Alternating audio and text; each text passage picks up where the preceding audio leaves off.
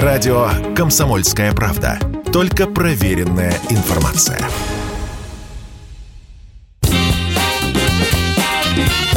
Был бы повод.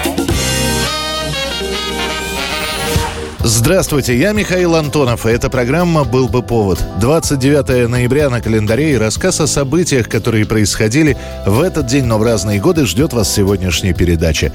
1925 год. За месяц до своей смерти, находясь в психиатрической больнице при МГУ, 30-летний Сергей Есенин пишет стихотворение «Клен ты мой опавший».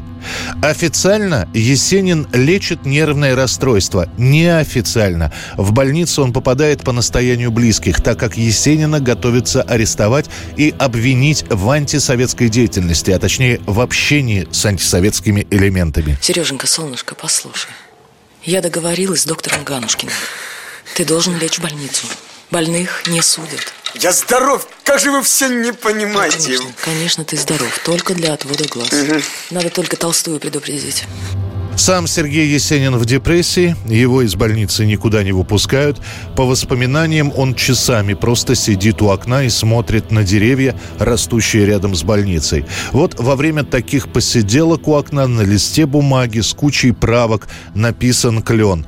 Этот листок со стихотворением он передаст сестре. А опубликуют клен ты мой опавший только через месяц после смерти Есенина, в январе 26-го. С небольшой редактурой стих напечатают в «Красной газете».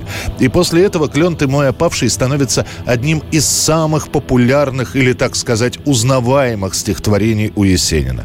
Это будет одно из немногих произведений, которые впоследствии превратится в песню. В разные годы «Клен» будут петь Гелена Великанова, Николай Сличенко, Иосиф Кобзон, ансамбль «Арера» и даже Аркадий Северный. Клен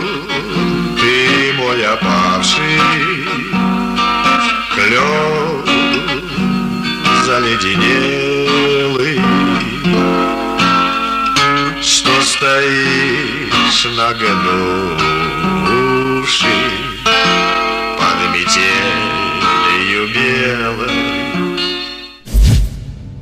1947 год, 29 ноября, под самый занавес уходящего года, наконец-то на официальном уровне, а именно на уровне Генеральной Ассамблеи ООН, принимают постановление. У евреев все-таки будет собственное государство. Подписан план раздела Палестины надвое. But it was the rising tension in Palestine that held world attention. Partition had brought a new flare-up in the strife between Arab and Jew. Теперь, ну, по крайней мере, в политическом смысле, спор за землю арабов и евреев разрешен в пользу последних. Именно еврейское агентство, или по-другому Сахнут, после окончания войны стало активно лоббировать вопрос о создании Израиля. Историческая земля, место обетованное и вообще за годы войны евреи Холокост пережили, имеют право теперь иметь свой собственный дом. Вот такие были выдвинуты аргументы. Арабское сообщество требовало создания единого независимого государства, которое из-за соотношения численности было бы преимущественно арабским по составу населения. Когда стало понятно, что вопрос решен в пользу евреев, арабские представители сменили риторику. «Палестина будет охвачена огнем и кровью, если евреи получат хоть какую-нибудь ее часть», — говорят они. Однако поменять что-то серьезно было уже не в их силах. Раздел Палестины поддерживают 33 государства, в том числе Советский Союз. Против, и это было понятно, голосуют мусульманские страны. Еще 10 государств воздерживаются. Today it is a place of conflict between Arab and Jew. Уже к маю 1948 года государство Израиль будет провозглашено официально. И Советский Союз думал, что это будет социалистической страной. Однако, поняв обратное, уже через несколько лет СССР рассорится с Израилем и будет поддерживать арабскую сторону.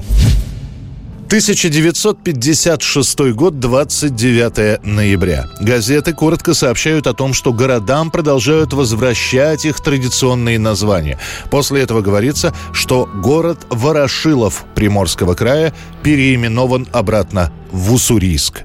Здесь, в этом городе, живут сейчас дети и внуки тех, кто в боях отстаивал исконно русские земли на берегах Тихого океана. Для обывателей эта новость с переименованием Ворошилова обратно в Уссурийск пройдет практически незаметно. Ну, переименовали так переименовали. А вот для кремлевских обитателей это был очень громкий звонок. И некоторые стали задаваться вопросом, как же так? Что же там у них такое в Кремле происходит, если Хрущев не боится обидеть самого Ворошилова, который, кстати, одним из первых поддержал Хрущева в его борьбе с Лаврентием Берия? Между тем Ворошилов и правда обиделся. Одно дело бороться с культом личности, тем более, что после 20-го съезда, обличительного в 56 году, мертвый Сталин не опасен, но совершенно другое дело вот так вот поступать с соратниками. Обида Ворошилова выльется в то, что уже в следующем 57 году он присоединится к так называемой антипартийной группе Маленкова, Кагановича, Молотова и примкнувшего к ним Шипилова. Ну этот, этот ты куда денется? Я же его сам выдвинул. Никит, ненадежно он. Не наш он человек. Он себе на уме, понимаешь? В этом списке заговорщиков Маленков, Каганович, Молотов, Шипилов могло бы быть имя и Климента Ворошилова, но маршал вовремя одумается, покается и сохранит свой пост и положение, а его имя будет удалено из перечня злостных антипартийцев. Через три года Хрущев отправит Ворошилова на пенсию. 1981 год, 29 ноября, в Голливуде скандал. Сначала сообщается о том, что на 44-м году жизни трагически погибает обладательница двух премий «Золотой глобус» и трехкратная номинантка на премию «Оскар» Натали Вуд. Miss Wood. Чуть позже, когда появятся подробности, довольно значительная часть людей задастся вопросом, а была ли смерть Натали Вуд случайностью? Или это было хорошо спланированное убийство? Но для того, чтобы понимать, что случилось, нужно отправиться на несколько лет назад. Натали Вуд, на самом деле Наталья Захаренко, родилась в США в семье русских мигрантов. Наталья прославилась в 9 лет, снявшись в 1947 году в ленте «Чудо» на 34-й улице. Эта картина становится главным новогодним фильмом того времени.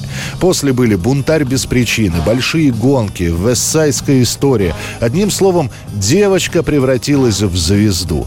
В это время она знакомится с актером Робертом Вагнером, который старше ее на 8 лет. Они женятся, а после, спустя 4 года, расходятся.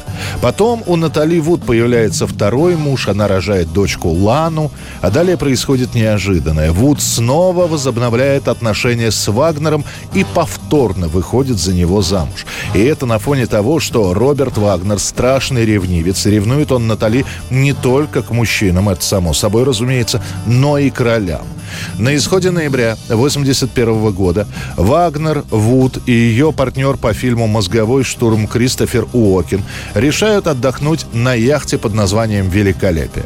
Под руководством капитана Денниса Даверна троица отплывает к острову Санта-Каталина.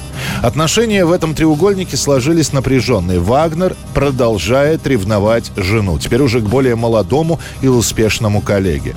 Уокин настаивал, что таланту Натали Вуд грешно прозябать в безвестности, надо снова пробиваться к зрителю. Натали думает так же и этим тоже раздражает мужа. Когда на второй день плавания Вагнер задремал, Вуд и Уокин бросили его, взяли шлюпку, уплыли ужинать на остров. Проспавшись, Вагнер бросился в погоню на вызванной с берега лодке. Последний раз эту троицу видели в одном из баров. По словам посетителей, все они были очень пьяны. Далее Вуд, Уокин и Вагнер возвращаются на яхту. А через несколько часов Роберт звонит в полицию и сообщает, что жена его пропала. Тело Натали Вуд найдут в трех милях от берега. The Hollywood film star Natalie Wood has died, apparently of drowning. News just coming in says her body was found floating in the sea in California near an inflatable boat. Официальная версия – несчастный случай. Пошла ночью к воде, оступилась, упала и утонула. Так будет говорить муж. Эту версию подтвердит и Кристофер Уокен.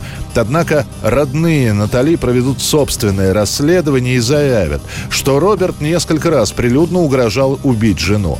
А на лице найденной актрисы, ну а точнее говоря уже на лице трупа, будут обнаружены синяки и ссадины. Однако этих фактов останется мало, чтобы интерпретировать это происшествие как убийство. Дело будет закрыто. 2001 год, 29 ноября. В своем доме, проиграв в тяжелой борьбе с раком, умирает Джордж Харрисон. После Джона Леннона Харрисон становится вторым скончавшимся битлом. О том, что Джордж болеют, знает практически весь мир. Харрисон не делает из этого тайны, но при этом не сообщает никаких подробностей. «У меня онкология, я лечусь, надеюсь еще побороться». Вот и все заявление. Сам Джордж ведет довольно затворнический образ жизни, концерты дает редко, всевозможные приглашения по возможности старается отклонять. В начале 2001 года врачи сообщают об опухоли в горле и говорят, что у музыканта остается всего лишь несколько месяцев. Джордж Харрисон успеет записать с Полом и Ринга партии инструментов к двум найденным старым записям «Битлз», а после ляжет в больницу, где и скончается на 59-м году жизни. Согласно завещанию, прах Джорджа будет развеян над индийским гангом. Это была программа «Был бы повод» и рассказ о событиях, которые происходили в этот день, 29 ноября, но в разные годы. Очередной выпуск завтра. В студии был Михаил Антонов. До встречи.